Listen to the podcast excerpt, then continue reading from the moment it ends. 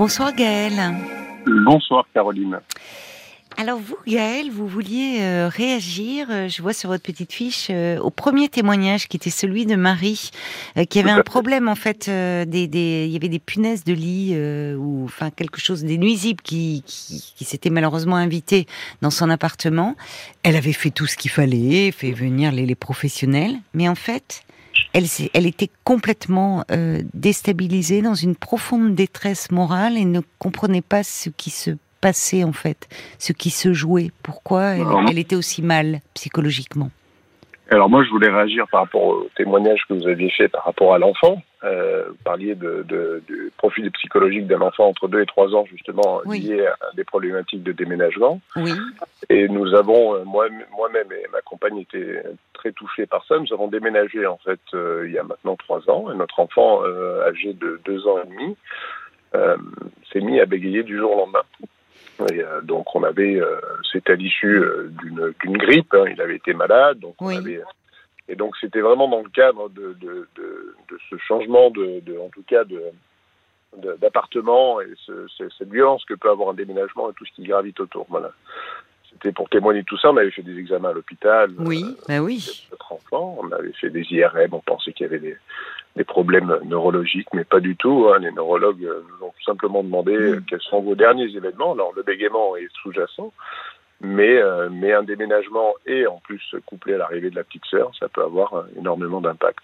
Mm. Voilà, ce que je voulais dire tout simplement à Marie, c'est que bah, dans ce cadre, euh, on va dire quand on a effectivement bah, quelque chose qui est perturbant et, et, angoissant dans le cadre d'un mm. changement comme ça, eh bien il faut il faut il faut se faire aider quoi. Voilà.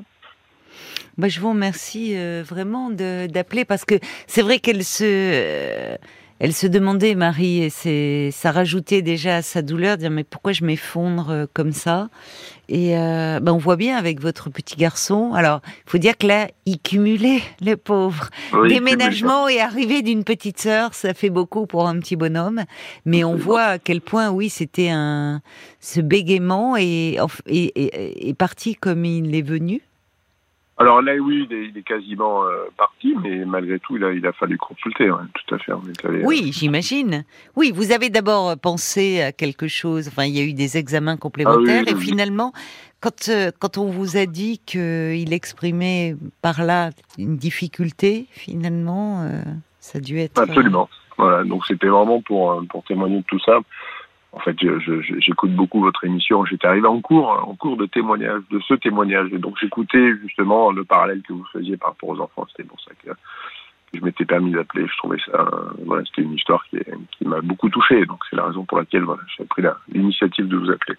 Bah, c'est ce qui fait la richesse euh, de, cette émission. Hein. C'est justement euh, à travers euh, bah, vos témoignages, ce que vous nous faites partager. Euh, euh c'est là où il y a plein d'histoires comme ça qui s'entrecroisent et où on apprend aussi beaucoup grâce à vous.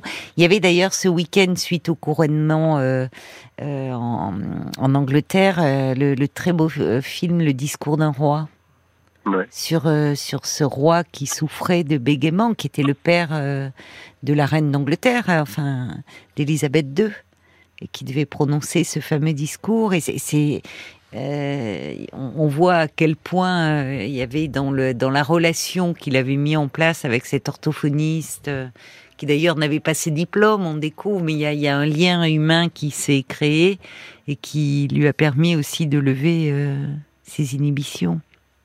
Absolument. Et puis euh, voilà, c'est d'une violence extrême hein, quand on a ça au départ. On, oui. on se remet en euh, question en tant que parent. Euh, tout est facile, on déménage, on fait plein de choses, et puis finalement. Oui.